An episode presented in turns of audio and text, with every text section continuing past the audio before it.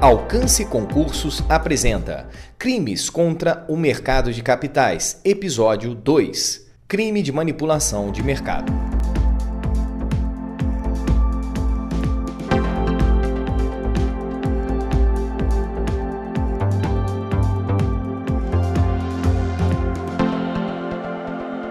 Aí vem os crimes em espécie, e para começar a falar desses crimes, é preciso que nós antes percebamos as características que esses crimes terão. Esses crimes serão, em regra, comissivos, e não são muitos, né, são poucos, e, e bem poucos, na verdade, e, e, são crimes também dolosos. Não haverá forma culposa dos delitos previstos na Lei 6385 de 1976. Essa, essa lei, como eu disse ali atrás, é, não é uma lei que tenha sido, que tenha previsto originariamente a, a crimes. Né? Não, não, não havia previsão originária nessa lei de crimes, e isso só veio a acontecer posteriormente em, em 2000, 2001, quando a, a, a legislação foi alterada para que ali se incluísse no artigo, eh, nos artigos 27c e seguintes umas, uh, umas previsões uh, de, de cunho penal, as previsões de cunho penal que são uh, agora objeto de nosso estudo. Lembrei. Lei de 1976, modificada em 2001 para a inclusão desses dispositivos penais que se relacionam, que se referem a crimes dolosos de natureza comissiva e não omissiva, embora pode-se admitir a possibilidade de, de crimes comissivos impróprios. Né? Mas a, a, a feição típica é de crimes comissivos. Muito bem. Quanto à pena, também é, é, bom que nós tenhamos já de logo esse panorama. E quanto à pena, é, a pena de multa é aplicada cumulativamente ao, aos crimes e é, esses, todos eles, em todos eles haverá aplicação cumulativa e multa. E multa. É, em todos eles haverá a possibilidade de penas alternativas ou penas restritivas de direitos, no caso, substituição por força da regra geral do Código Penal, uma vez que não se trata de crime praticado com violência ou grave ameaça contra, contra a pessoa, certo? Então, não havendo esta uh, situação de violência ou grave ameaça à pessoa, esses crimes são todos eles uh, sujeitos à substituição por penas não privativas de liberdade em caso de condenação. Uh, em todos eles está prevista também, em dois deles, desculpem, está prevista a pena de reclusão para o crime do artigo 27C e para o crime do, do artigo 27D. Já no crime do artigo 27E, nós temos uma pena de detenção e esta pena de detenção é de seis meses a dois anos, o que leva esta infração para a categoria das infrações penais de menor potencial ofensivo e, portanto, em sendo infração penal de menor potencial ofensivo, o crime do artigo 27 é é um crime que se sujeita ao procedimento sumaríssimo e, portanto, também à competência do, do juizado especial criminal, com tudo o que isso comporta e nós veremos isso na parte processual, certo? Então vejamos, uh, feita essa análise panorâmica, então crimes uh, que têm sempre multa, como é normal nos crimes de cunho econômico, ou que geram proveito econômico, ou que se situam no nicho econômico, os crimes patrimoniais, os crimes financeiros, crimes de lavagem de dinheiro, os crimes que geram uh, produto ou proveito, todos eles, em regra, recebem pena de multa também. E aqui a pena de multa é cumulada com a pena privativa de liberdade nas três hipóteses, ok? Então vejamos agora a, a questão de cada um dos crimes, mas lembrando que a opção do legislador por incluir no 27C e no 27D figuras é, delitivas que são apenadas com reclusão faz diferença, por exemplo, para uma medida de investigação muito importante, que é a medida de interceptação de comunicações telefônicas, porque lá pelo artigo 2 ou terceiro, acho que é o terceiro, da, da Lei 9296 de 1996, somente se admite a, a interceptação telefônica e a telemática quando se trate de crime punido com reclusão. Então, não se admite, em regra, que se faça interceptação para crimes apenados com detenção. O curioso daquela lei que nós vamos estudar aqui, uma das leis que nós vamos estudar, é que a 9296, alterada é, há pouco tempo, pouco, cerca de dois anos, tem agora a previsão de escuta ambiental nela, é muito claramente regulada, e o critério não é o mesmo de tipo de pena, reclusão da atenção, mas sim ah, patamar de pena, né?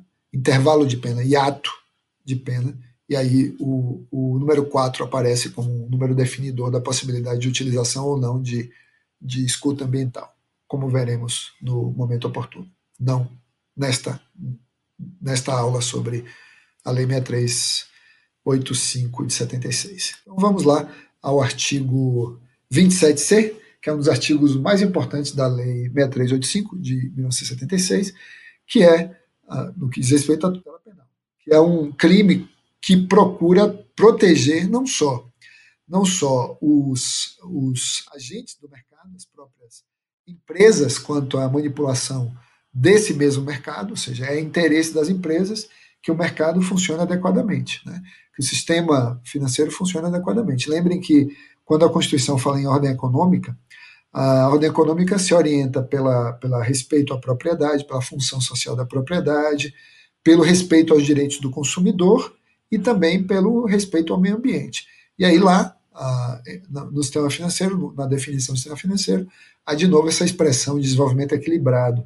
Desenvolvimento equilibrado deve ser feito com respeito a certos valores, e os valores substanciais são esses é, mesmo, né? esses valores da, da proteção ambiental, da proteção da concorrência, da livre concorrência, da livre iniciativa e da defesa do consumidor. Então, a manipulação de mercado, ela produzirá impactos tanto nos interesses das pessoas eh, jurídicas, sobretudo jurídicas, que atuam eh, nas, nas atividades de valores imobiliários, né, como corretores de valores imobiliários, como agentes de valores imobiliários, como representantes dessas entidades, como pessoas que trabalham na bolsa de valores e em corretoras, como investidores. Né, investidores. Os investidores são ah, pessoas que aportam recursos ali e que pertencem ao seu patrimônio, recursos que pertencem ao seu patrimônio e que devem ser é, protegidos também contra fraudes, contra manipulações, e é esse o objetivo do artigo 27C, que considera que o crime acontecerá quando houver operações simuladas, então a dissimulação em relação a uma determinada operação financeira, vinculada àqueles valores imobiliários que nós vimos lá, listados na, na parte administrativa da lei, ou a segunda conduta, alguém que uh, pratique algum tipo de fraude, fraude, e essa fraude tem uma, um objetivo de alterar artificiosamente, mediante um ardil, mediante uh, o emprego de uma, de, uma, de uma estratégia mais ilícita qualquer, o, o, a cotação, preço ou volume negociado de um valor imobiliário. Valor imobiliário definido, como nós já vimos, né? aquela, aquela lista de valores imobiliários. Então, qualquer daqueles valores imobiliários, assim definidos pela própria lei, se houver uma atividade fraudulenta ou uma simulação com vistas a aumentar ou diminuir, ou, ou, ou no que diz respeito à cotação, o preço desse, desses valores imobiliários, é, desde que essa fraude, essa dissimulação, esse ardil, esta, esta conduta ardilosa, uh, desonesta, tenha como objetivo obter uma vantagem indevida ou um lucro. Lucro, no sentido econômico, ou outra vantagem indevida, qualquer que seja. Não necessariamente o lucro para si, para o próprio agente, ou para outrem, para alguém é, em proveito de quem o, o autor do crime esteja ah, agindo. Né? E também haverá a conduta, já uma terceira forma, quando é, se, se, se não é o objetivo obter uma vantagem indevida, se o objetivo, por outro lado, não é obter um lucro, vantagem econômica, se o objetivo é causar dano a terceiros, isso também caracterizará o crime desde que haja uma dissimulação ou uma fraude. Ok? A pena é uma pena daquelas cujo intervalo é muito grande, um intervalo de 1 a 8 anos, um intervalo muito grande, é, não me parece razoável que haja um intervalo tão grande de, de pena, mas aqui é uma vantagem, porque se a manipulação for, for de menor monta, a pena pode se aproximar de um ou ser um. Aí, se for uma grande manipulação do mercado, com grande impacto nos investidores e nas empresas, essa pena pode poderá se aproximar é, do máximo de oito, o que dá um, uma margem de manobra muito, muito boa para os juízes, apesar de isso é, não ser uma boa técnica na, na preparação do preceito secundário da norma criminadora. Vejam que aí está a previsão de multa, a né, multa de até três vezes o montante da vantagem lista obtida em decorrência do crime. Isso já nos mostra o quê? Que a forma de contagem da pena de multa não é a forma a regra geral do Código Penal. Né? Tem uma regra especial para a determinação da pena de multa aqui, e isso é, merece nossa atenção. Né? Ah, então, reclusão de 1 um a 8 anos e multa. Sendo a pena de 1 um a, um, um a 8 anos, sendo ela de 1 a mínima, é possível a suspensão condicional do processo. É possível também o acordo de não persecução penal. Por outro lado, não será possível, dado o valor máximo da pena, de oito anos, nenhuma medida da, é, relacionadas às infrações penais de menor potencial ofensivo, que são basicamente três. Uma é não, não se impor fiança, dois, não se exige flagrante, três, cabe transação penal. Não é nenhuma dessas três hipóteses. Mas, como eu disse, não sendo um crime praticado com violência ou grave ameaça à pessoa, se a pena ficar no intervalo admitido, até quatro anos, essa pena pode ser substituída. Se passar de quatro, aí já não. Né? Uh, 27C é isso. Esse é o crime do artigo 27C. E uh, aqui ainda haveremos de, de, de comentar que não é um crime muito comum, embora seja um crime que pode ser praticado por qualquer pessoa, mas normalmente quem atua com, com especialidade no, nesse campo do mercado de valores imobiliários, alguém que tem conhecimento suficiente para fazer essa manipulação do mercado, um profissional do setor, o fato é que não é algo que aconteça muito. Vejam que é, essa lei é de 2001, alteração, e ela foi depois, uh, depois modificada por uma lei de 2017.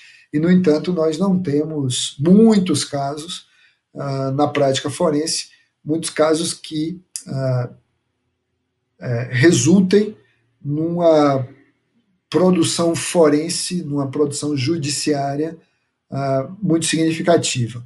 É um crime cujo estudo, cuja compreensão é muito importante para o MPF, e a essa altura vocês já devem saber, eu vou deixar para comentar isso no segundo bloco, mas eh, já devem saber que se trata de um crime de competência federal, né? por tudo que eu venho dizendo aqui, eh, no campo da ordem econômico-financeira, no campo do sistema financeiro nacional, e por ser um nicho de atuação de uma autarquia federal, que é a CVM. Né?